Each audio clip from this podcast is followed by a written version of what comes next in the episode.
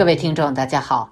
本周许多自媒体都在以不同形式纪念邓小平南巡讲话三十周年。社交平台转发最多的邓小平南巡讲话归结为两句：一句是“不要搞政治运动，不要搞形式主义，领导头脑要清醒，不要影响工作”；另一句是“年纪大了要自觉下来，否则容易犯错误”。网络民意在这里的站队是显而易见的，支持改革开放，反对领导任期终身制。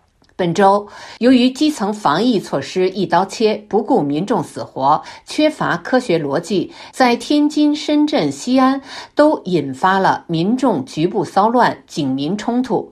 一月二十号，河南周口市郸城县县长董红在视频会议中向民众发狠话说：“凡是从中高风险地区试图返回，不讲你有没有疫苗接种证明，不讲你有没有四十八小时和核酸检测，你只要返回，先隔离再拘留。视频传出后，舆论哗然。董县官又辩解称，流传的视频被剪辑了，剪掉了不听劝阻、恶意返乡的原话，结果更加激怒了民意。可见，这位县官完全没有意识到自己错在哪里，哪里激怒了民众。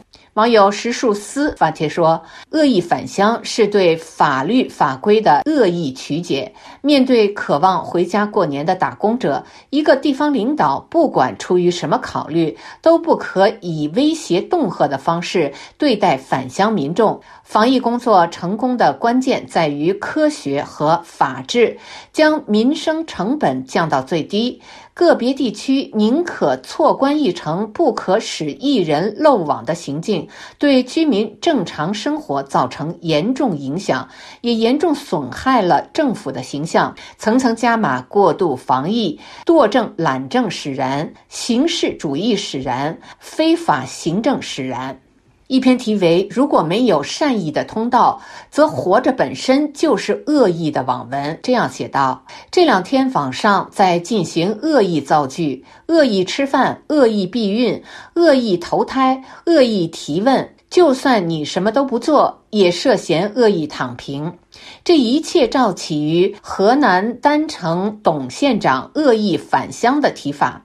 他杀气腾腾地宣布，对于恶意返乡者，一律先隔离再拘留。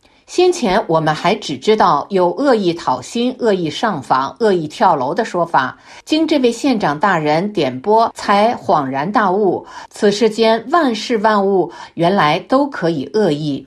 疫情以来，多地都有人连进入自己小区的权利都被剥夺了，自己的家都不让进，总得有个说法吧？但洪秀章们给不出说法，只是笼统地说上面规定的。至于上面是怎么规定的，有何依据，则语焉不详了。现在好了，你这叫恶意回家，甚至就连你讨要依据都属于恶意追问。复杂的事情简单化是行政化思维的必然选择。很多管人的之所以念念不忘失去的好岁月，就在于先前不需要什么条款规定，一句革命的需要就足够了。想想火红的岁月，干部说啥就是啥，地富反坏右的帽子总有一款适合你。简单粗暴的恶意判决，恰恰是一切红袖章们所欢迎的。既然戴上了红袖章，当然就要拥有杀伐决断的权利。这个权利越刚性、越简单越好。比如买馒头这事儿。在平常当然不能说有错，但疫情期间就是有错。你的肚子恶意饥饿，固然已经很不配合抗疫的大政方针了，而你居然还恶意寻食，不打怎么行？此事被炒得沸沸扬扬，倒不是说红袖章们不该管，而是网民们自省的结果很不乐观。如果我不恶意购物的话，有没有善意购物的渠道呢？而如果我坚持配合，饿死了，又算不算恶意死亡呢？同所有舆情事件一样，负能量事件必然引来正能量信息的对冲。比如，有人晒他们的食物供应充足，只可惜很快被人们指出那是权力部门的家属区。接着又有人晒出有英雄菜供应，只不过其天价让人望而却步。恶意讨薪这个说法也让人百思不得其解。如果善意讨薪渠道畅通的话，谁还会恶意讨薪呢？社会学的一个基本常识就是，善意的道路越窄，则恶意的大门越宽。所谓懒政和恶政，就是嘴里喊着服务高调，事实上却只管为对错划线，而不为刚性需求做好善后，甚至压根儿不做换位思考，只想着别人老老实实的遵守就行了。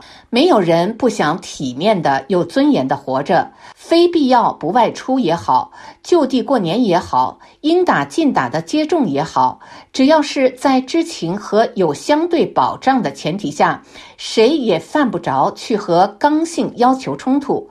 但如果不为善意提供明晰的通道，只想发挥震慑的威力，则事实上已经将人的生存本身置于恶意的范畴内了。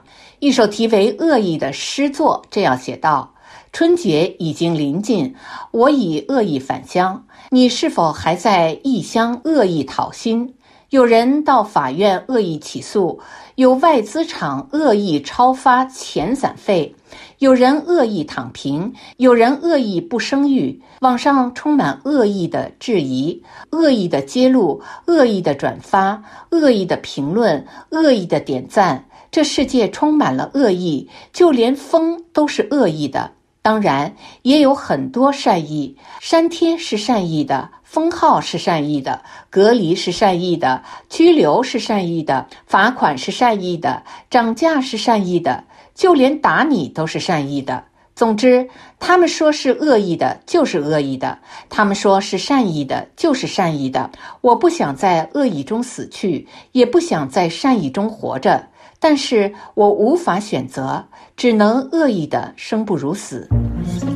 以上是今天的微言微语，我是桑榆。啊